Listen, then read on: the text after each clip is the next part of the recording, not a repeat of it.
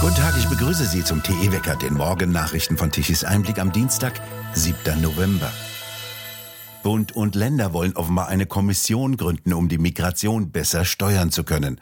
Das sollen Kanzler Scholz und die Ministerpräsidenten der Länder nach Informationen der DPA bei ihrem Treffen heute Nacht verabredet haben.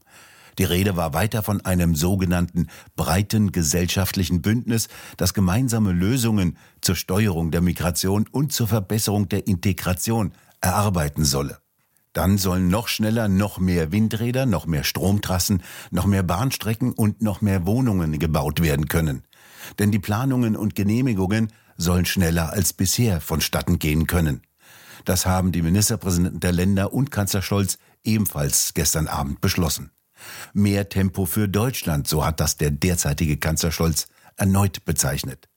Mit großer Geschwindigkeit solle eine neue Wasserstoffindustrie aufgebaut werden. Das Wort der Digitalisierung und öffentliche Strukturen digitaler zu machen, fehlte ebenfalls nicht. Weiterhin sollten nach den Vorstellungen von Bund und Ländern die Bauordnungen in Bund und Ländern vereinheitlicht werden. Wenn ein Haus in einem Land genehmigt wurde, sollten für baugleiche Gebäude woanders weniger umfangreiche Genehmigungsverfahren gelten. Auch ein Dachgeschoss als Wohnung auszubauen solle unter bestimmten Bedingungen ohne Genehmigung möglich sein, so die Ministerpräsidenten und Kanzler Scholz. Der hessische Regierungschef Rhein wurde mit dem Satz zitiert, der Um- und Ausbau von Wohnungen solle nicht mehr an Autoabstellplätzen scheitern. Und jetzt solle dies tatsächlich passieren, dass etwas schneller werde, wenn ein Politiker dies sage. Dies betonte Kanzler Scholz schließlich in einer kurzen Presseerklärung. Noch höhere Steuern will die SPD. In einem Leitantrag der Parteiführung für den nächsten Parteitag werden massive Steuererhöhungen, vor allem für sogenannte Spitzenverdiener, gefordert. Vorgesehen ist ein sogenannter Deutschlandfonds, in den jedes Jahr 100 Milliarden Euro fließen sollen. Daraus sollen Investitionen in einen sogenannten klimaneutralen Umbau der Wirtschaft und Gesellschaft finanziert werden. Um das dafür benötigte Geld zu beschaffen, fordert der Leitantrag auf 21 Seiten eine grundlegende Einkommenssteuerreform, vor allem für sogenannte Spitzenverdiener. Diejenigen, die reichensteuerpflichtig seien, sollten zusätzlich eine temporäre Krisenabgabe beisteuern, heißt es in dem Text, ohne dass schon eine konkrete Höhe genannt wird. Ab einem Einkommen in Höhe von knapp 280.000 Euro im Jahr greift in Deutschland der sogenannte Reichensteuersatz in Höhe von 45 Prozent. Den zahlten im Jahre 2019 knapp 120.000 Steuerpflichtige. Sie lieferten damit 13,2 Prozent der gesamten Steuersumme, obwohl sie nur 6,6 Prozent aller steuerpflichtigen Einnahmen erzielten. Auch über die sogenannte Erbschafts- und Schenkungssteuer sollen nach dem Willen der SPD Wohlhabende mehr zum Gemeinwohl beitragen. Bei beiden Steuerarten wird schon jetzt bereits versteuertes Geld noch einmal versteuert. Nach dem Willen der SPD-Führung künftig auch noch höher. Auch die sogenannte Schuldenbremse wollen die Sozialdemokraten aussetzen. Sie sei ein Standort- und Wohlstandsrisiko in Deutschland geworden und verhindere Investitionen in Infrastruktur, Klimaschutz, Digitalisierung und Bildung. Das SPD-Präsidium hat den Leitantrag durchgewunken. Am 13. November befasst sich der Parteivorstand mit diesen Vorschlägen. Sozialdemokraten eben, nicht zu vergessen übrigens freie Demokraten. Noch nie hat der Staat so viele Steuern eingenommen wie jetzt. Und dennoch scheint es immer noch nicht zu reichen. Bei einer Demonstration vor dem Brandenburger Tor in Berlin protestierten Wirte und Hoteliers gegen die geplante Steuererhöhung in der Gastronomie. Die Ampelkoalition will zum Jahreswechsel die Mehrwertsteuer in der Gastronomie von 7 auf 19 Prozent erhöhen. Der Fachverband DEHOGA erwartet ein Sterben von Gaststätten, wenn dies verwirklicht wird. Der inflationsbedingte Kostendruck stelle die Gastronomen erneut vor existenzielle Herausforderungen, teilte der Dachverband des Gastrogewerbes, die DEHOGA, mit.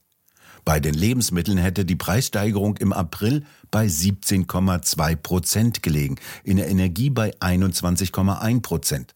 Nach einer Umfrage der DEHOGA unter ihren Betrieben habe die Inflationsrate im Personalbereich im April bei 21,5 Prozent gelegen. Die Hauptgeschäftsführerin der DEHOGA, Ingrid Hartges, erklärte, dass die niedrigere Mehrwertsteuer von 7 Prozent geholfen habe, die Preissteigerungen bei Personal, Energie und Lebensmitteln nicht voll an die Kunden weitergeben zu müssen. Die Pandemiepolitik habe bereits einen massiven Einbruch der Umsätze in der Gastronomie verursacht.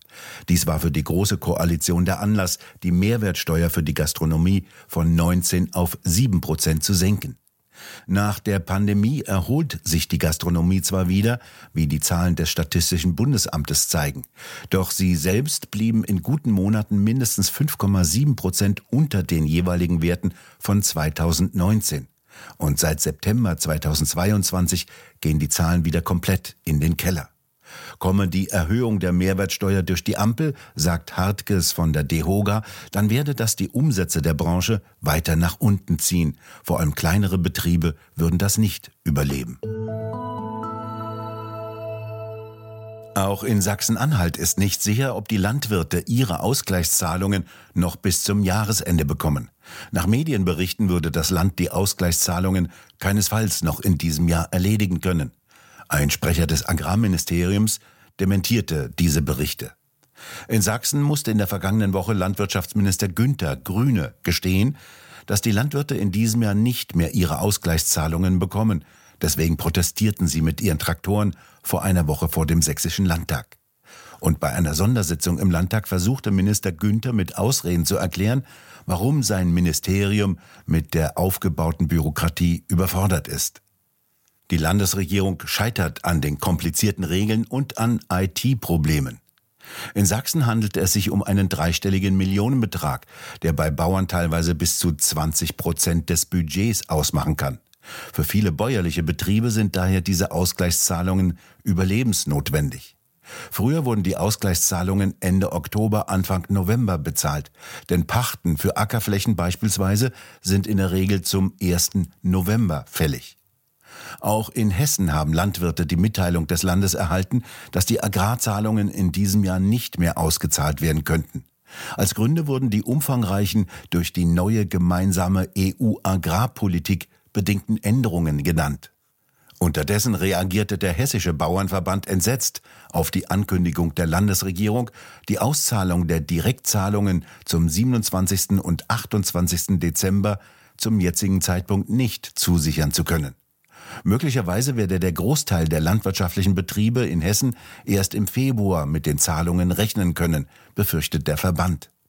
Die Landwirte selbst müssen übrigens ihre immer umfangreicher werdenden Anträge bis zum 15. Mai eines jeden Jahres abgegeben haben. Es handelt sich teilweise um Sammelanträge mit bis zu 20 Einzelanträge. Die Verwaltung ist längst nicht mehr in der Lage, diese Antragsfluten zu kontrollieren und zu bearbeiten. Landwirtschaftspolitik von Grünen und CDU schafft einen Dschungel an Regelungen, Verordnungen und Vorschriften sowie Berichtspflichten, ohne zu überlegen, ob und wie sie geprüft und auch eingehalten werden können. Nicht einmal mehr die Länderverwaltungen sind in der Lage, den Dschungel zu überblicken, geschweige denn Termine einzuhalten. In Leipzig beginnt heute der Prozess gegen den Musiker Jill Ofarim wegen falscher Verdächtigung und Verleumdung. Ofarim, der sich selbst als säkularer Jude bezeichnet, muss sich wegen falscher Verdächtigung, Verleumdung, falscher Versicherung an Eidesstadt sowie Betrug verantworten.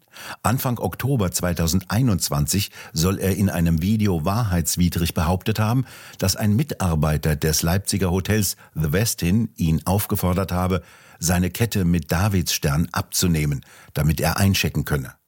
Nach Einschätzung der Staatsanwaltschaft Leipzig hat sich der Vorfall aber nicht so zugetragen. Der Prozess sollte bereits im Oktober des vergangenen Jahres beginnen, wurde dann aber aufgehoben. Es bleibt unter dem Tiefdruckeinfluss weiterhin wechselhaft und bewölkt. Zwischendurch kann auch einmal die Sonne hervorkommen. Gelegentlich können Regenschauer niedergehen, vor allem im Westen und im Norden. Der Osten bleibt weitgehend trocken. Die Temperaturen bewegen sich weiterhin zwischen 10 und 12 Grad. Und nun zum Energiewendewetterbericht von Tichys Einblick. Deutschland benötigte gestern Mittag um 12 Uhr eine elektrische Leistung von immerhin 73 Gigawatt. Die konventionellen Kraftwerke lieferten knapp 20 Gigawatt an elektrischer Leistung um 12 Uhr mittags. Dazu kamen dann um 12 Uhr noch 36 Gigawatt von den 30.000 Windrädern. Die Sonne macht sich im Herbst und Winter erstaunlicherweise rar. Da wird nicht ganz klar, was jene 2,6 Millionen Photovoltaikanlagen noch bewirken sollen. Ach so, ja, die sollten ja Deutschland mit Strom versorgen. Gestern Mittag kam um 12 Uhr lausige 16 Gigawatt an elektrischer Leistung von den Photovoltaikanlagen an. Nachmittags ab 15 Uhr dann nichts mehr. Dabei sollten die Photovoltaikanlagen bereits 71 Gigawatt insgesamt an elektrischer Leistung liefern können. So viel Leistung ist nämlich bereits installiert worden, erzählt die Tagesschau gern. Und es hätte danach auch rein rechnerisch fast für die Versorgung Deutschlands reichen müssen. Doch was nützen all die vielen Millionen Solarzellen, wenn die Sonne nicht scheint? Und die dunklen Monate kommen erst noch. Ohne die konventionellen Kraftwerke säßen wir bereits im Dunklen. Und nach den Plänen der Energiewender sollen im Jahre 2030 bereits Photovoltaikanlagen mit einer gesamten Leistung von 215 Gigawatt installiert werden. Dies würde also dreimal reichen.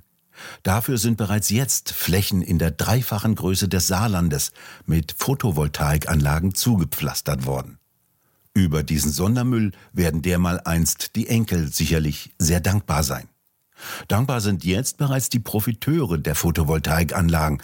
Im vergangenen Jahr flossen 7,7 Milliarden Euro in die Installation neuer Photovoltaikanlagen. Wir bedanken uns fürs Zuhören. Schön wäre es, wenn Sie uns weiterempfehlen. Weitere aktuelle Nachrichten lesen Sie regelmäßig auf der Webseite tischiseinblick.de und wir hören uns morgen wieder, wenn Sie mögen.